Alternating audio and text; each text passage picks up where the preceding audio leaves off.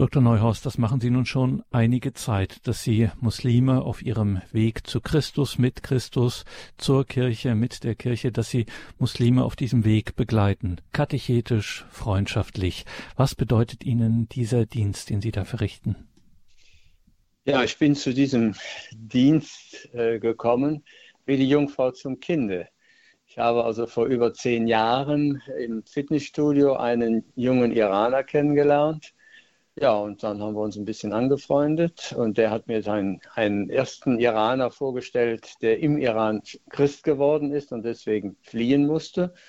Ja gut, da habe ich mich ein bisschen um sie gekümmert, dass sie also auch entsprechend äh, äh sich integrieren können, dass sie hier die äh, beispielsweise die in der Berufsschule, dass sie vorankamen, dass sie einen Beruf erlernten. Der eine wurde Winzer, der andere hat, äh, ist San Sanitär und Heizung gelernt und ist mittlerweile sogar Techniker und hat jetzt sein eigenes Büro eröffnet. Also Leute, die sich gut dadurch haben integrieren können. Ja, und über diese beiden kam ich dann zunehmend äh, in Kontakt mit anderen, die dann auch Interesse hatten, Christ zu werden, die also äh, nicht im Iran das Christentum kennengelernt haben oder nur kurz kennengelernt haben und deswegen haben fliehen müssen und äh, die dann hier in Deutschland den Weg zur Kirche weitergehen wollen. Ich habe also nie Reklame gemacht, sondern die Leute sind auf mich zugekommen und das war in den letzten zehn Jahren sind das über 200 äh, Muslime aus äh, Iran und auf, aus Afghanistan, die äh, dann die Katechese durchlaufen haben und dann getauft wurden.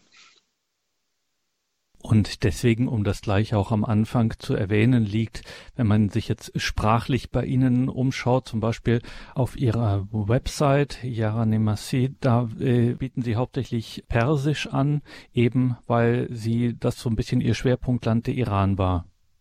Ja, also Sie können ja die Katechese nicht in mehreren Sprachen gleichzeitig machen.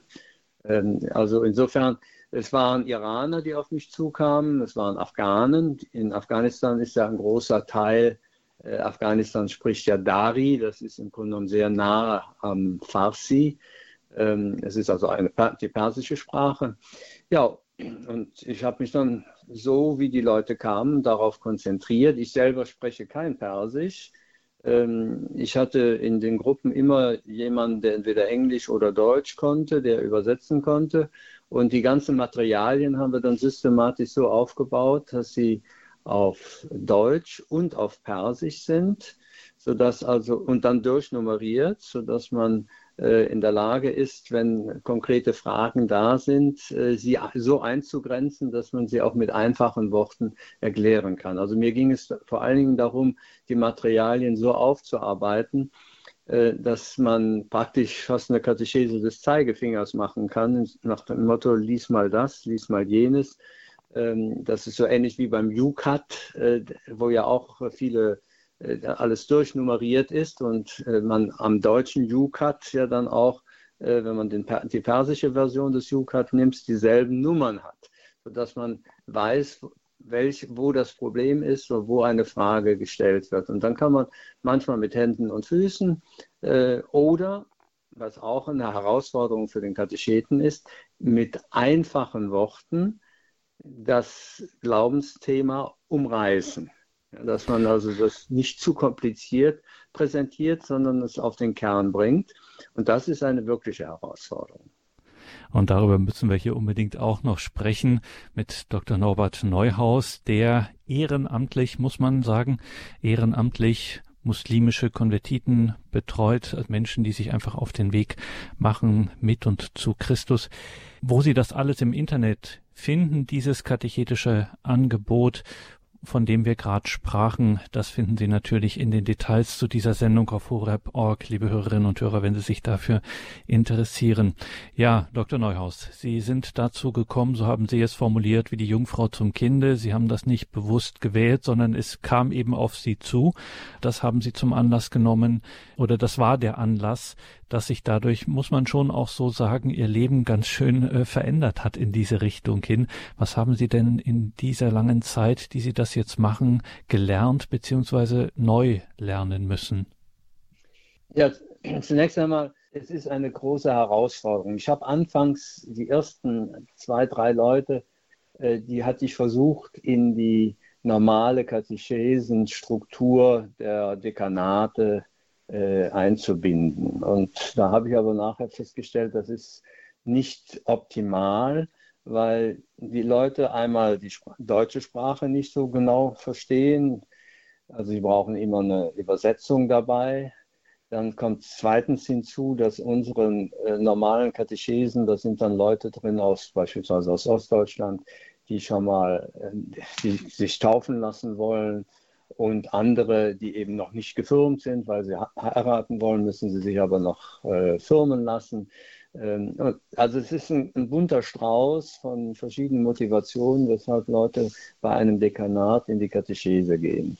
Und die Fragestellungen, die die Deutschen haben oder Deutschsprachige, die ja natürlich hier auch allein durch die Sprache und die Kultur viele Dinge automatisch auch verstehen und mitbekommen haben, selbst wenn sie nicht getauft sind, ähm, sind aber andere als die, die die Muslime äh, haben. Also man muss da schon genau hingucken. Äh, manches sieht in der Oberfläche gleich aus, ist aber in Wirklichkeit was anderes. Ich nehme nur mal das Beispiel Sünde. Wenn wir von Sünde reden, sprechen wir von Gut und Böse. Wenn ein Muslim von Sünde redet, dann spricht der spricht nicht von Sünde, der spricht von Haram und Halal. Also das, was Haram ist, was also man meiden soll, und Halal ist das, was man, was okay ist. Und dann gibt es dann noch dazwischen bestimmte Abstufungen. Nur Haram und Halal ist nicht das gleiche Sünden äh, Bewusstsein oder nicht der gleiche Sündenbegriff wie im Christentum. Ha Haram und Halal äh, bezieht sich beispielsweise auf Speisen, also Schweinefleisch, das ist ja allgemein bekannt, oder Wein, das ist Haram. Äh, ja, aber das ist ja nicht moralisch schlecht. Moralisch schlecht ist, wenn ich mich betrinke. Ja? Oder wenn ich ein Übermaß nehme. Aber äh, das ist im Grunde genommen eine Konvention, dass man das als Muslim nicht isst. Ähm, und das ist im Islam dann praktisch sündenbehaftet. Also man kann, man muss vielleicht den Leuten erstmal auch deutlich machen, äh, das ist so ähnlich wie die Straßenverkehrsordnung. In der Straßenverkehrsordnung ist geregelt, dass eben, wenn die Ampel rot ist, man halten soll. Aber es ist natürlich keine Sünde, wenn ich beispielsweise mitten in der Nacht, die Ampel ist rot, weit und breit, niemand auf der Straße, kein Auto, kein gar nichts, dass ich dann sage, okay, ich fahre mal drüber. Damit habe ich keine Sünde begangen, ich habe einen Regelverstoß begangen, aber keine moralische Sünde. Ja? Und äh, diesen Unterschied muss man den Leuten dann auch klar machen.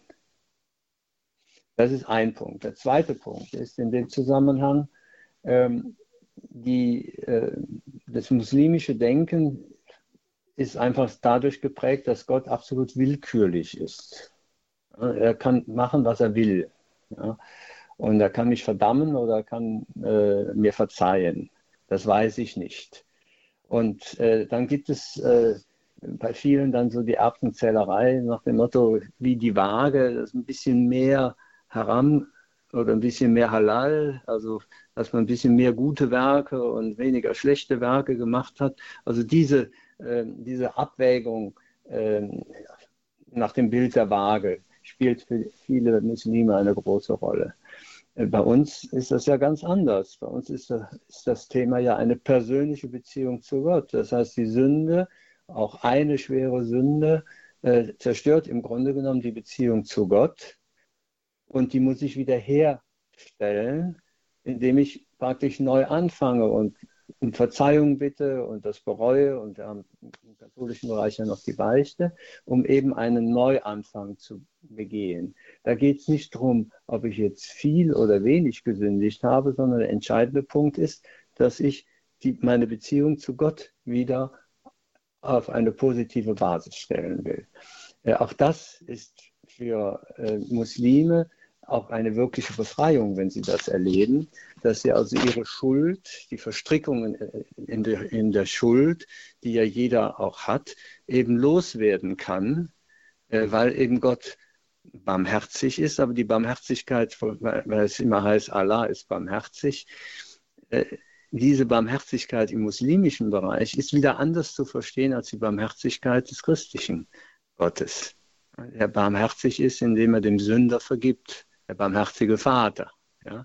Und nicht barmherzig ist, indem er nur Recht leitet oder indem er ähm, über äh, über Sünder und, äh, und Gläubige eben regnen lässt. Oder die, der, der, Barmherzigkeitsbegriff ist auch ein anderer. Also wir müssen da sehr aufpassen, äh, dass man etwas mehr in die Tiefe geht, damit man nicht meint, man hätte das gleiche Wort und man würde das gleiche meinen.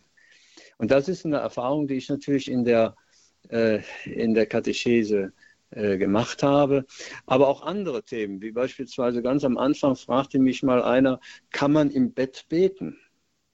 Ich sage, natürlich, selbstverständlich kann man im Bett beten.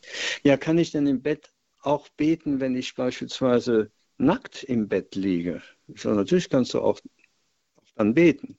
Dahinter steckt natürlich der Gedanke, Gebet ist eben dieser Salat, also praktisch mit eine ganz spezielle Form nicht nur des, äh, der Worte, der Suren, die da äh, gebetet werden, sondern ist auch verbunden mit einer bestimmten Körperhaltung und äh, das Niederwerfen und so weiter und so fort.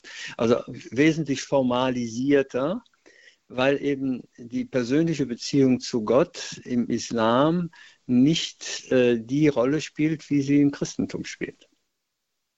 Das sind nur als ein, einzelne Beispiele, die man dann herausarbeiten muss, auch äh, mit den Katechumenen, äh, damit man nicht meint, die, ja, man hat es doch gesagt, äh, Sünde oder Barmherzigkeit und so weiter, und das wird dann einfach anders verstanden. Wir sprechen mit Dr. Norbert Neuhaus. Er begleitet Muslime auf dem Weg zum Christentum als Freund, als Katechet tut er das. Und jetzt fragen wir mal katechetisch, Dr. Neuhaus, ähm, welche Fragen äh, tauchen denn so ganz am Anfang äh, so einer Begegnung mit dem christlichen Glauben auf? Was werden Sie da so als erstes gefragt? Ja, das erste Thema ist immer die Dreifaltigkeit. Das, was wir in unserer normalen Katechese immer ein bisschen hinten dran tun, ist für einen Muslim das Erste, was er fragt wie kann Gott einen Sohn haben? Und das, äh, das zu verstehen, was damit gemeint ist, äh, das ist äh, ein ganz wichtiger Punkt, dass das eben nicht sexuell zu verstehen ist, wie beispielsweise ähm, ich Vater von einem Sohn oder einer Tochter sein kann, ja, die eben gezeugt wird mit einer Frau, dass das nicht gemeint ist, wenn wir von Vater, Sohn und Heiliger Geist sprechen. Ich habe also lange darüber nachgedacht, wie man das äh, deutlich machen kann und bin dann auf ein Bild gekommen, ähm, was sicherlich wie jedes Bild auch seine Schwächen hat, äh, aber was die Dinge für viele dann sehr klar macht, zumal die äh, Iraner sowieso sehr poetisch äh, in ihrem Denken sind. Ich habe das Beispiel eines Wasserfalls gebracht. Also die Quelle ist der Vater, das Wasser ist der Heilige Geist ja, und wenn jetzt, beziehungsweise die Liebe Gottes, ja, wer ist der Gegenstand der Liebe Gottes, der unendlichen Liebe Gottes? Sind es wir? Ist es die Welt? Aber wir sind doch eigentlich wie eine Tasse. Wir sind endlich.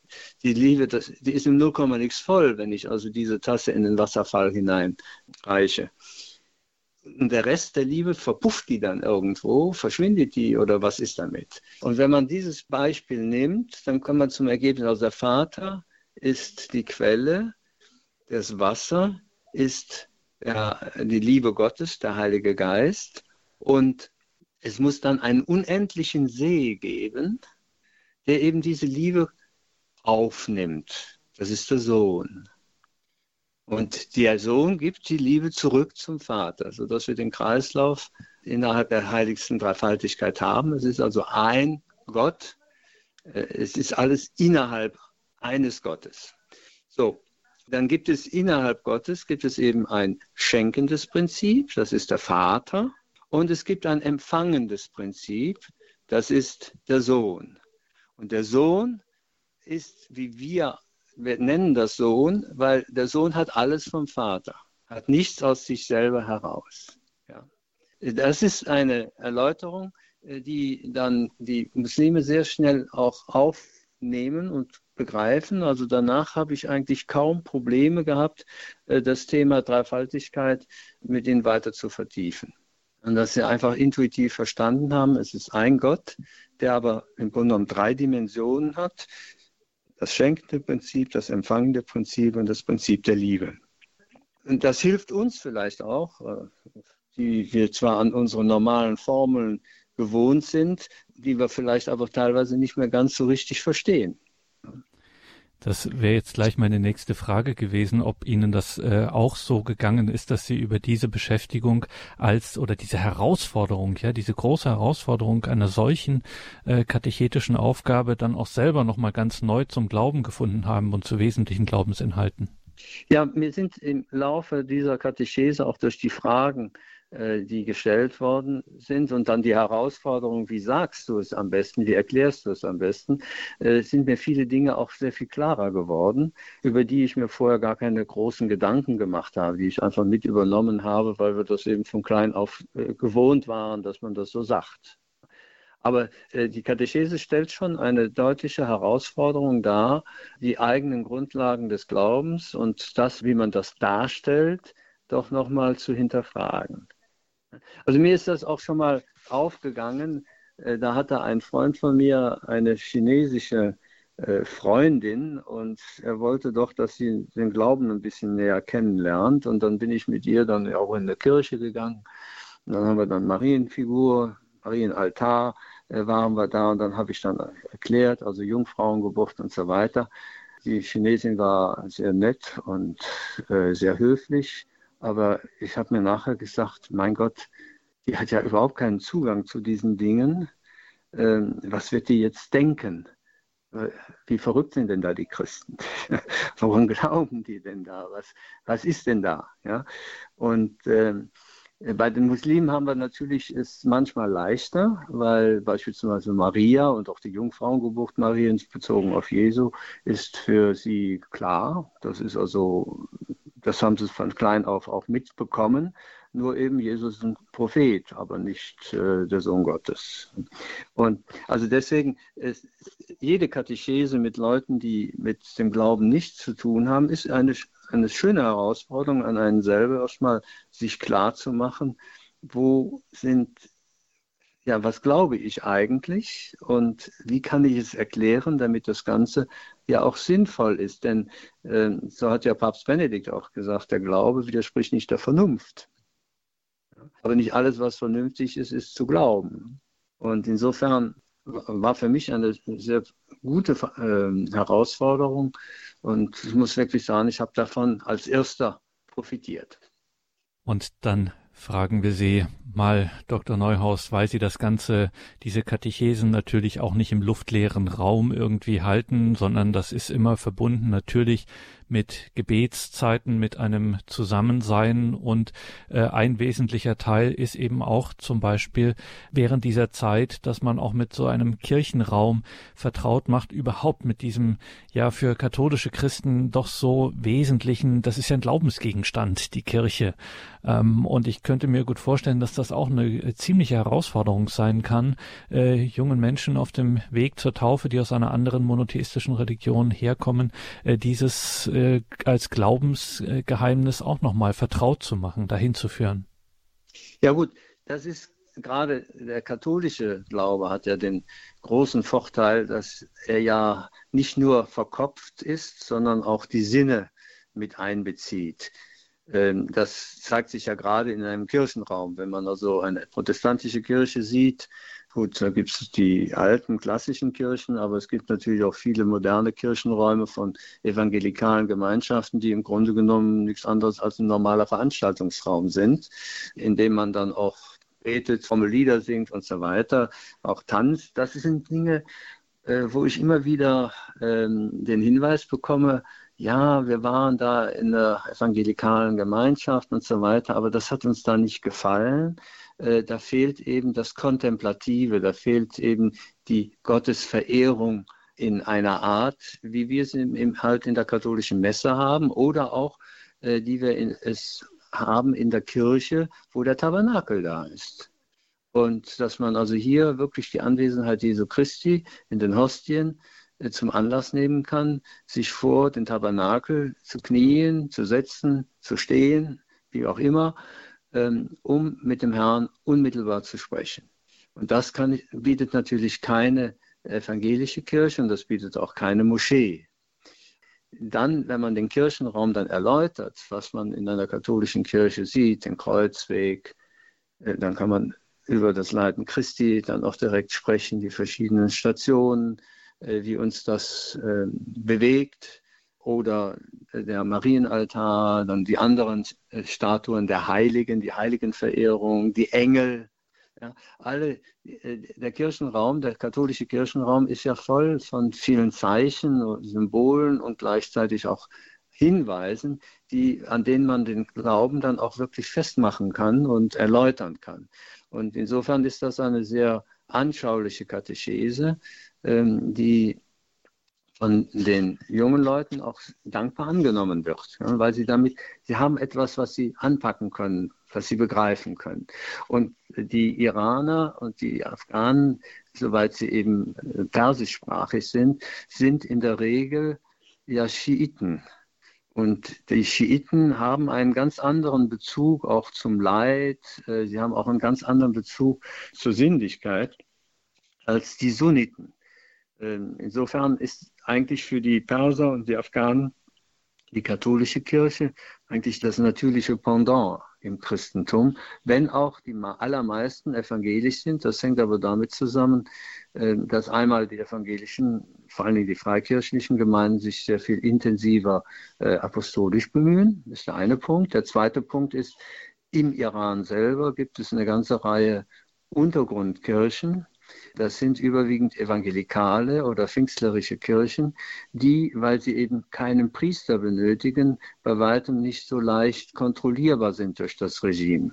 Die katholische Kirche, die ja eine Priesterkirche auch ist, das heißt, wir brauchen für die Sakramente die Priester, hat beispielsweise das Problem, die chaldäische Kirche, die ja mit Rom uniert ist, ähm, dass alle ihre Priester keine iranischen Staatsangehörigen sind und die müssen alle zwei, drei Monate müssen die ihren Aufenthalt verlängern und wenn sie dann irgendwelche Dinge tun, wie beispielsweise Mission unter den Muslimen und das wird bekannt, äh, ja, dann kriegen sie den Aufenthalt nicht mehr verlängert und haben sie auszureisen. Das heißt also, da ist ein ganz anderer Druck gegeben und weshalb also die, im Iran selber die katholische Kirche sich zurückhalten muss, also die Priester zumindest sich zurückhalten müssen. Dagegen haben wir natürlich auch Laien, aber nicht so viele, ähm, die sich äh, im privaten Bereich dann engagieren. Aber es ist mit einem großen äh, Risiko verbunden. Wenn die Hauskirchen aufliegen, und man war dann dabei, äh, dann äh, hat man seine Zukunft äh, schon entsprechend äh, belastet. Das heißt also, das Regime reagiert also brutalst äh, auf äh, den Besuch von Hauskirchen. Also ich habe da Beispiele von Leuten, die nur zwei, dreimal da waren, weil sie einfach mal wissen wollten, was ist das und äh, die dann, also von Leuten, die fliehen konnten, die mir dann berichteten, dass andere, die mit ihnen dabei waren, verschwunden sind, wo die Eltern auch bis heute nicht wissen, wo sind ihre Kinder. Ja. Da ist eine, eine echte Christenverfolgung im Gange und im Untergrund äh, regt sich aber sehr viel. Also die, die Leute sind vom dem Mullah-Regime äh, doch ziemlich angewidert, vor allem die jungen Leute. Sie wenden sich vom Islam ab. Einige werden Atheisten, aber andere sagen, nein, Gott existiert. Also ich glaube schon an Gott und suchen weiter und finden dann in diesen Hauskirchen zumindest äh, Antworten. Und nicht umsonst hat man den Eindruck, äh, dass also im Iran und selbst in Afghanistan die Kirche sehr wächst, also jetzt die Kirche im allgemeinen Sinne, ich meine die gesamte Christenheit, äh, dass sie sehr schnell wächst. Jetzt nicht konfessionell äh, orientiert, sondern dass, dass viele Leute sich taufen lassen wollen oder Jesus Christus nachfolgen wollen, auch wenn sie dann noch nicht genau wissen, wie sie es machen. äh, sollen und können und die Anbindung natürlich an äh, kirchliche Strukturen äh, sehr schwer ist.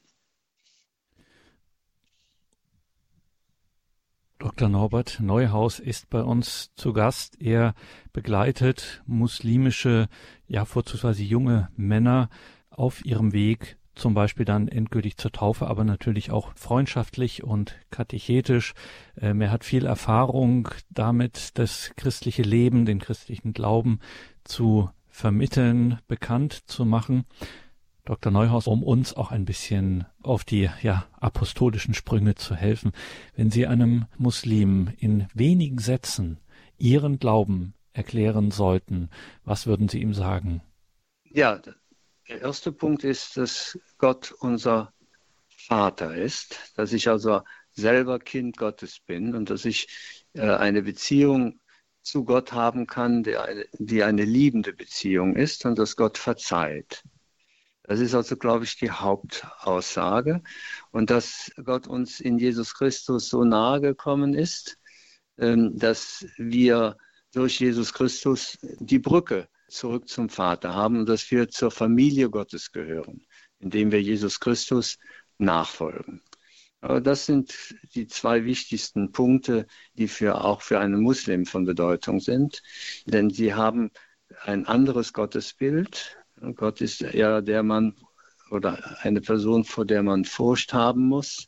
Äh, strafende Gott spielt eine große Rolle und dem man sich unterwerfen muss. Also die äh, der Gedanke, dass wir zur Familie Gottes gehören und dass wir in diesen Kreislauf der göttlichen Liebe zwischen Vater, Sohn, durch den Heiligen Geist, dass wir in diesen Kreislauf hineinkommen können, schon in unvollkommener Art und Weise in dieser Welt und dann in vollkommener Form, wenn wir im Himmel sind. Das ist für sie etwas ganz Neues und äh, ja, auch Anziehendes. Ich kann mir gut vorstellen, Dr. Neuhaus, dass bei den vielen Wegen, die Sie so begleitet haben, dass da durchaus viele Episoden auch dabei sind, die einem nochmal besonders in Erinnerung bleiben, ohne dass wir jetzt hier irgendwelche Privatsphären oder ähnliches äh, verletzen. Aber gibt es vielleicht so eine besondere Episode, die Sie teilen können, an die Sie sich besonders und auch gern erinnern? Ja gut, das sind verschiedenste Themen. Einmal äh, sind es Themen, wie diese Menschen teilweise auch missverstanden werden. Ich habe ein Beispiel einer, einer jungen Frau, äh, die wirklich im Gefängnis war und vieles erlebt hat, die sogar in der Todeszelle war und dann aber freikam wie durch ein Wunder. Und äh, als sie dann beim Bundesamt interviewt wurde, ähm, hatte sie dann gesagt, dass sie, so wurde es übersetzt, sie hat ein Buch gelesen. So wurde das vom Übersetzer übersetzt, ja. Und dann hieß es ja, ein Buch gelesen, das ist ja gut und schön, ja. Und jedenfalls das Bundesamt hatte eine negative Entscheidung getroffen. Als ich dann das sah, und dann habe ich sie gefragt, was ist das denn für ein Buch? Weil die sagen Kitab, das Buch, ja. Äh, ja, das ist die Bibel, das Neue Testament, das haben wir gemeinsam gelesen. Dann habe ich mich sofort hingesetzt und habe geschrieben, ja, dem Bundesamt geschrieben, dass also hier wohl ein Übersetzungsfehler vorliegt. Sie hat das Neue Testament, haben sie gelesen, und damit bekam der ganze Vortrag einen ganz anderen Sinn. Und das Ergebnis war dann, das war das einzige Mal, wo das Bundesamt von sich aus ohne Gerichtsurteil die Entscheidung verändert hat ins Positive hinein. Das ist so ein Beispiel mal. Ein zweites Beispiel, was mich sehr beeindruckt hatte, war das. Es war ein junger Iraner, der auch schon mal in Deutschland war. Den hatte ich da auch mal kennengelernt, ist dann wieder zurück und äh, hatte bei mir an einer Katechese teilgenommen, aber er war, als er zurückging, noch nicht so richtig überzeugt. Also Gottheit Jesu Christi oder so, das war noch nicht so weit. Aber es arbeitete an ihm und schließlich wollte er wieder nach Deutschland kommen, um eben den Weg zum Christentum fortzusetzen. Er ist geflohen, er ist also aus dem Iran geflohen und versuchte dann mehrmals nach Deutschland zu kommen. Und ja, jedenfalls, es hatte nie geklappt. Am Flughafen wurde er immer wieder aufgehalten und zurückgeschickt, beziehungsweise er ist weggelaufen. Und dann hat er mir gesagt, so, ich versuche es jetzt noch einmal.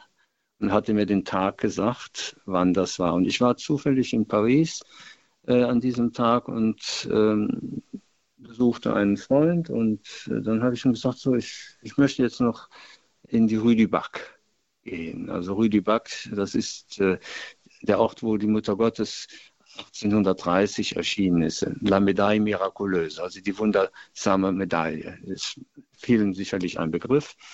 Und ich habe in der Kirche dann gebetet, 20 Minuten intensiv. Ich wusste nicht, wann der Junge dann jetzt endlich äh, seinen Flug hat. Keine Ahnung. Ich habe einfach gebetet, bin dann nach 20 Minuten rausgegangen und treffe dort einen afrikanischen Priester und wollte ihm gerade sagen, können Sie für einen jungen iranischen Flüchtling beten, der im Augenblick versucht, eben nach Europa zu kommen. Und in dem Augenblick läutet bei mir das Telefon, ich bekomme ein SMS, ich sitze im Flugzeug. Und er hat mir nachher erzählt, dass just in diesen 20 Minuten, wo ich ihm äh, gebetet habe, da war keine intensive Kontrolle, also alles das, was so üblicherweise war, fand nicht statt. Er hat nur sein Ticket gezeigt bei der Stewardess und wurde, konnte ins Flugzeug gehen, äh, ohne weitere Kontrollen, da ich ihm dann nachher gesagt habe, der Himmel will, dass du in Deutschland bist. Das war für mich also wohl mit das Beeindruckendste. Und das war auch für ihn dann der entscheidende Kick, auch dann zu sagen, jawohl, ich glaube glaube also, Gott hat in seiner Vorsehung hier gewirkt. Wir haben andere Beispiele davon. Also beispielsweise einer, der im Iran eigentlich mehr zufällig in die Mühlen hineinkam. Er hatte, äh, war ziemlich depressiv aufgrund von Problemen bei der Arbeit. Und dann hat ihm einer ein, äh, einen USB-Stick gegeben äh, mit Predigten eines äh, iranischen protestantischen Pfarrers der sehr bekannt war, und sagt, hör dir das mal an, vielleicht hilft es dir. Und er hatte dann dummerweise diesen Stick einmal vergessen im Auto. Das war ein Firmenwagen. Und ein anderer hat das dann mitbekommen, was das war, und hat es der Sicherheit gegeben. Ja, und dann kam er auf einmal in, äh, wurde zum Chef gerufen. Äh, die Sicherheitsleute kamen schon und er hat dann gemerkt, jetzt wird es brenzlig für mich und ist dann geflohen er war noch kein Christ, sondern hatte eben nur diesen Stick und ein paar, paar dieser Vorträge gehört. Er ist geflohen dann in die Türkei und in der Türkei wusste er nicht mehr weiter und dann sagt er eines Abends, so Jesus, du hast mich jetzt in diese Situation gebracht. Jetzt hilf mir auch, dass ich hier rauskomme. Und am nächsten Morgen kam der Schlepper und gab ihm ein Flugticket und einen entsprechenden Pass, um nach Deutschland zu kommen.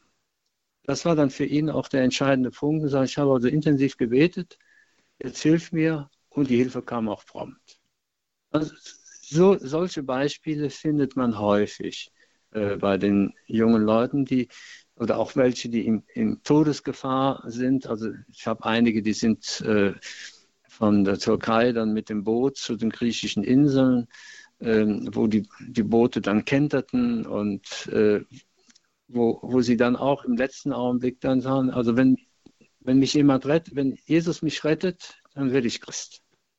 Das sind so Beispiele. Es gibt aber auch andere, die hierhin aus anderen Gründen nach Deutschland gekommen sind, äh, die äh, politische Verfolgungen hatten, die an Demonstrationen teilgenommen hatten und so weiter und deswegen fliehen mussten. Also bei der ersten Katechese, die ich hielt, da waren so zehn Leute.